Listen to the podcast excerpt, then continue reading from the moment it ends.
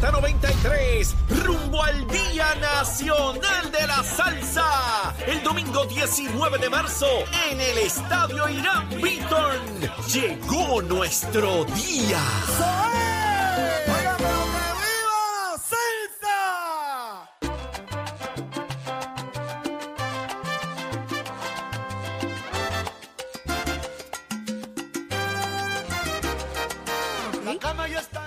Continuamos en Nación Z. Arranca una nueva hora a través de Z93, 93.7 en San Juan, 93.3 en Ponce y 97.5 en Mayagüez. Porque es que mire, todo Puerto Rico está cubierto del mejor análisis. Y en esta nueva hora estará con nosotros José Luis Dalmao, estará por ahí Francisco Pared, secretario de Hacienda y muchas cosas más que usted merece saber porque usted merece saber hacia dónde nos llevan como país. ¿Tiene con los audífonos?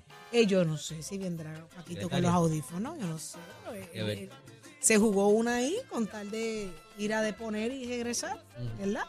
Así que vamos a ver qué tiene que contarnos de eso y otros asuntos, pero vamos a hablar del de, sistema contributivo, precisamente. el proceso de erradicación de planillas, que eso ya, ya empezó. Jorge, Eddie. Buenos días. Mira, buenos días, eh, Saudi y Puerto Rico. El secretario de Hacienda eh, estableció la semana pasada a través de las redes sociales, de un tweet, usando la red social Twitter, les comparto la geolocalización de las transacciones identificadas por el Departamento de Hacienda de compraventas en cash, propiedades inmuebles. Las palabras sobran. Nuestras acciones conducirán a favor de un sistema contributivo más equitativo. De paso, envía un segundo tweet y dice, si una persona se compra en cash una propiedad de 600 mil dólares y sus planillas de income tax reflejan que gana ingresos a nivel de pobreza, pues hay algo que no cuadra ¡Ah! y debe ser evaluado por el Departamento de Hacienda. ¿Qué es lo que está buscando el secretario de Hacienda de alguna manera? Y tiene todo el sentido lógico de lo que puede ser evasión contributiva. ¿Cuántas casas tú has vendido cash? Eh, en los últimos meses debo haber vendido quizás cinco casas cash. Cash. Y esas casas cash, y usted como corredor de bienes raíces, tiene que hacer una evaluación primero de dónde procede el dinero, dónde está depositado, cuál es el trabajo de la persona, a qué se dedica la persona. ¿Por qué? Porque tienes que evitar lo que es el lavado de dinero. Claro. Tienes que evitar que el dinero venga de narcotráfico. ¿Usted tiene que llenar el informe ese de actividad sospechosa o eso le toca Si la persona tiene una actividad si nosotros detectamos una actividad sospechosa en el momento de la compraventa, se llena un documento que releva y se da por nota, se da por notificado que hay una actividad sospechosa en esta persona. Si lo que la persona te demuestra es que, por ejemplo, soy dueño de, qué sé yo, de una tienda, de pollo, eh, lo que sea, eh, vendo pollo, qué sé yo, en un sitio legal, registrado, en una empresa que está legalmente establecida y esa empresa se refleja en sus ingresos y gastos, que ese dinero puede venir de ahí, pues tú no tienes el mayor de los problemas. Lo que pasa es que te compras una casa de 600 mil y tu sueldo es de 1.200 mensuales. Mm. ¿Cómo eso cuadra? Y yo creo que, por ahí es que va, obviamente, tus ingresos versus tus gastos.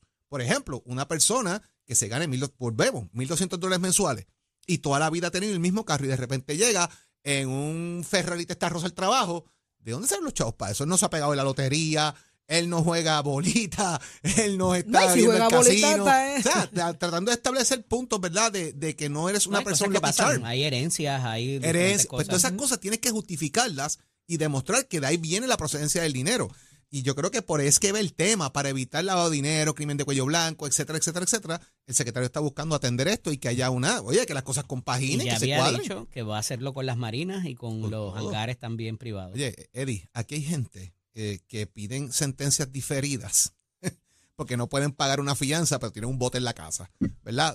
Son cosas que tampoco cuadran, por dar un ejemplo, ¿verdad? De, la disparidad y que existe. un salario de 30 mil dólares al año. Ese es el problema. Cuando tú reportas una cosa de nivel de pobreza, pero tienes una casa de medio millón de pesos, pues no cuadra, no cuadra. Y eso siempre ha pasado. Y fíjate que le empezaron, le empezaron a meter caña a la cuestión de las corporaciones, de qué gastos tú le podías poner a las corporaciones. Porque aquí había gente, de nuevo, ganándose 30 mil dólares al año, pero entonces el, la casa, el carro, el bote, los apartamentos, el avión, eh, la escuela de los niños, se lo ponían como gastos de representación a la corporación. La corporación le pagaba todo y venía haciendo a veces tres, cuatro veces eh, lo que la persona reportaba. Eso se ha hecho, se ha estado haciendo un crackdown por, eh, por varios años ya eh, de, de, ver una cosa con, con la otra y, y, si verdaderamente son gastos que se le pueden tirar a la corporación porque al final es una responsabilidad contributiva que no está llegando a donde tiene que llegar. Así que eh, por ahí me parece que va el asunto. Y como decía ahorita, esa es la, esa es la, la razón un poco del informe que llenan los empleados públicos, los servidores públicos. El informe de ética, Jorge, saber con cuánto tú llegaste, cuánto vas teniendo durante tu incumbencia y con cuánto sales. Eh, eso por mucho tiempo también estuvo por la libre, pero ahora esa es la idea de machar en buen puertorriqueño, poder eh, calibrar una cosa con la otra. Eso es un punto bien importante, volvemos. Eh, y entonces también está el tema de los testaferros, Eddie, de las personas que se prestan para poner la propiedad a su nombre, aunque no sea de él, para que la viva otra persona o la disfrute otra persona. Propiedad y otras cosas. Y otras cosas. pero en este caso, el secretario de Hacienda va un poco más fijando su, su mira hacia los testaferros que también son personas que tienen dinero eh, y lo están, pues yo la compro, yo, lo, yo doy el dinero cash, tú me pagas a mí o literalmente pues la coges ahí, uso y disfrute, qué sé yo. O sea, hay mil negocios que pueden hacer los testaferros, pero también va tras esa figura porque hay que volver, hay que mantener un balance en grado de lo que usted está generando versus lo que está gastando. Un poco esa controversia se trajo cuando eh, ellos llevaron los carros aquellos y los liquidaron allí, ¿te acuerdas? Que fueron una fémina a comprar los vehículos del influencer mm. este y que se un poco se cuestionaba de, de dónde salían estas personas y que compraron los vehículos inclusive a sobreprecio de su valor. Así que yo creo que ya lo tenemos por ahí, ¿verdad? No, eh, vamos, ya hemos hecho las gestiones para lograr la comunicación como estaba acordada y coordinada ya con, con el secretario de Hacienda. No hemos tenido suerte en la mañana de hoy. Eh, vamos a seguir intentando más adelante porque nos interesa tener una muy buena conversación con el secretario. Así que pendientes a Nación Z, pero de inmediato vamos al análisis del día, que muchas cosas están pasando. Adelante, Eddie. Este segmento es traído a ustedes por Caguas Expressway, donde menos le cuesta un Ford. Y damos paso al segmento del análisis del día. Como todos los lunes tenemos con nosotros al ex secretario de Estado y expresidente del Senado, Kenneth Davidson McClintock Hernández. Buenos días, Kenneth, bienvenido. Muy buenos días a ti y al senador. Está con nosotros también el profesor y senador por el Movimiento Victoria Ciudadana, Rafael Bernabe. Buenos días, senador, bienvenido. Buenos días a ustedes dos y a todas las personas que nos escuchan. Qué bueno tenerlos con nosotros en la mañana de hoy y paso prontamente a analizar esta columna del periódico Nuevo Día que me levantó uno, unos cuestionamientos porque me parece que hay hasta un error ahí. Eh, hasta donde yo sé, el senador Manchin sigue siendo demócrata. No obstante, va a presidir la Comisión eh, eh, de Recursos Naturales y de Energía en el Senado y hace una advertencia que no es nueva. La había hecho Raúl Grialba, la había hecho inclusive eh, Raúl Labrador en un momento dado en la propia convención del Partido Republicano, en un fundraiser donde le recogían figuras de, aquí de Puerto Rico, le recogían dinero a él. Y se habla de que hasta que no breguemos contra con nuestras finanzas y podamos ser sustentables, no se habla de un cambio eh, en términos de estatus, particularmente hacia la estadidad en Puerto Rico. Comienzo con el senador Bernabe eh, para que me reaccione a este asunto, senador. Bueno, yo creo que muchas cosas que habría que decir. También dijo otras otras cosas el, senador eh, eh, muy cuestionable. Pero primero que nada, a mí me parece que... Cuestionable. Sí, sí, cuestionable, pero voy a eso. El, el, en cuanto a lo que, en cuanto a lo que tú señalas, a mí me parece que es otro ejemplo de cómo el Congreso o sectores importantes del Congreso siguen tratando de eh, zapatearse, para decirlo en palabras comunes, eh, del problema de resolver el problema del estatus de Puerto Rico. Siempre encuentran alguna excusa. Ahora la excusa es que Puerto Rico atraviesa una crisis económica, una situación financiera complicada y no se puede atender el problema del estatus.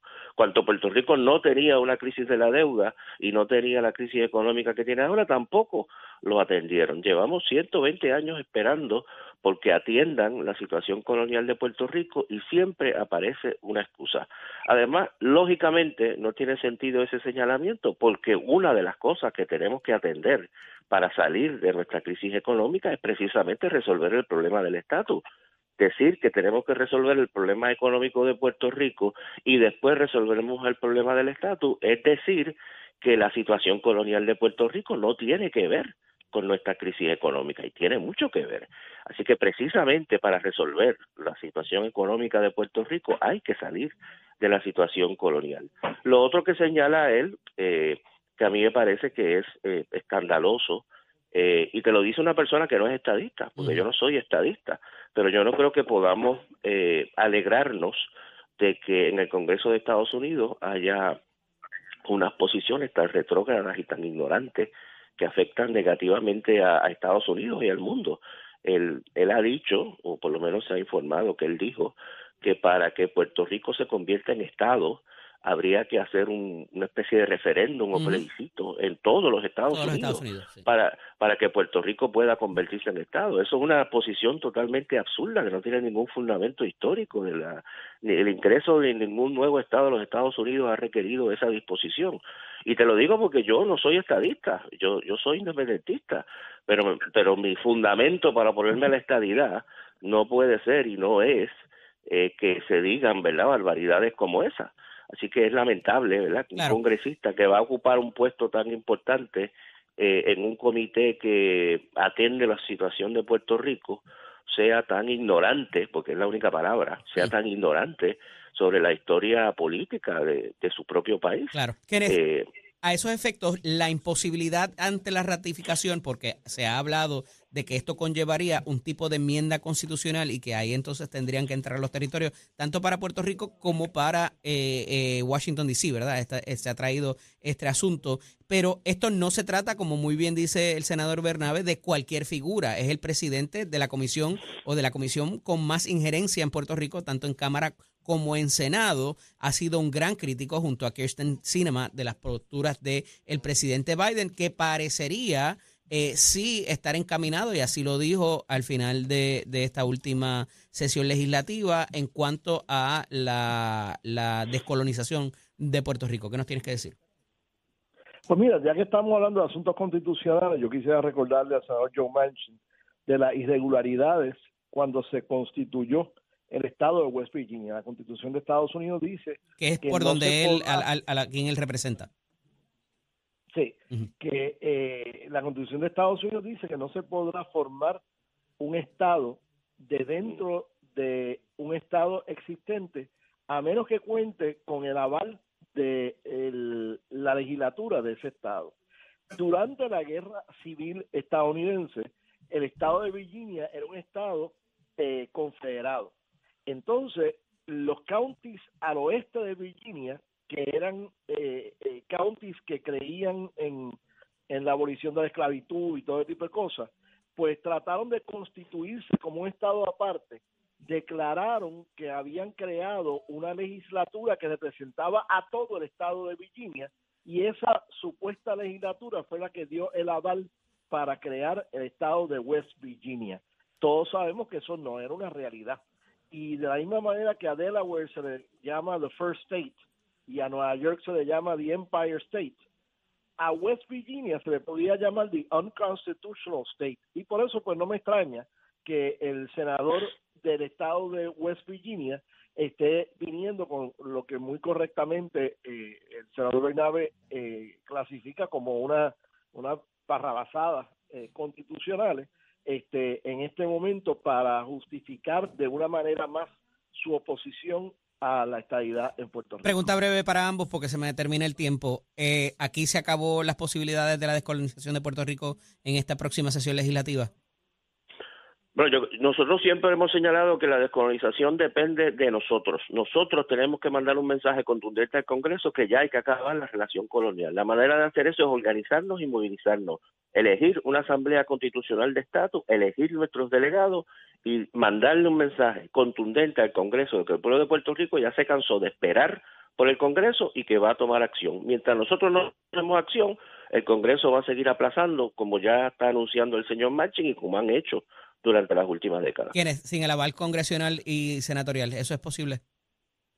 Eh, yo creo que debemos eh, enviar un mensaje contundente también, con, la diferencia de que creo que debe aprobarse eh, un, plan para celebrar un voto plebiscitario siguiendo estrictamente los lineamientos de lo que ya aprobó la Cámara de Representantes el año pasado, que no es ley porque es solamente la Cámara, pero que debemos enviar ese mensaje contundente siguiendo eh, los lineamientos de un plebiscito eh, tipo cameral como propone el Congreso el año pasado. Gracias a ambos por estar disponibles con nosotros. Hablaremos la próxima semana. Un fuerte abrazo.